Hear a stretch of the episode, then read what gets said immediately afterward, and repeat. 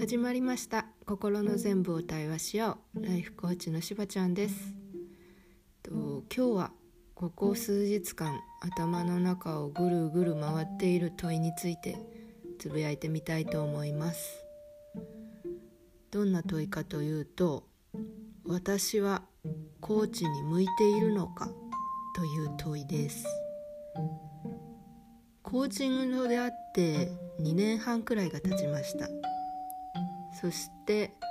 うんとコーチを仕事として始めてから1年半くらい経ちました。この1年半の間に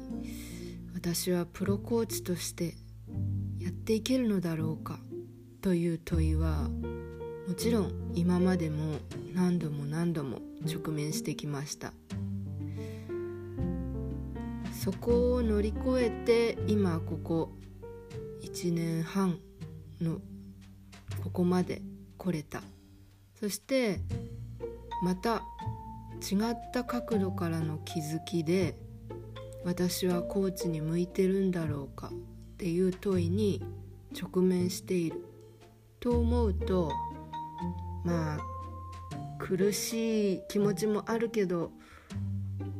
でもここまで来れたのはすごいことだなとも思います。なぜこんな風に最近思うようになったかっていうとコーチ仲間からの言葉で気づいたことがあってうん私はそのコーチングっていうものをクライアントさんとのセッション以外の場面で自分自身と向き合うためには日頃からよく使ってきたなぁと思うしそれによってすごく自分自身が変わっていったなぁっていうのをこれは胸を張って言えるくらい実感しています。でも最近気づいたのがじゃあ日常生活の中で周りの人たちに対してどれだけコーチングマインドで向き合ってこれてたかなっていうのを考えるとうん？どうだったかな？まだまだ伸びしろがある気がしてそこで少しモヤモヤしています。自分は普段の生活の中でからコーチングマインドを周りの人たちに対しても発揮していきたいのか？今もちょっと答えは出ないんだけど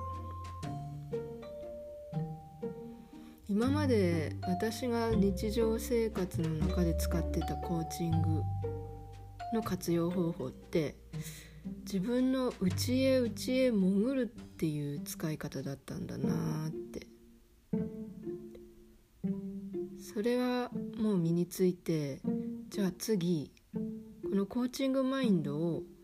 外へ外へ広げていくっていうことが果たして自分にはできるのか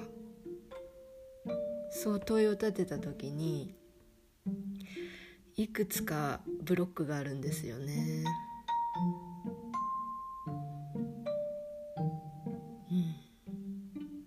すぐには答えは出ないんだけどでもこの気づきまで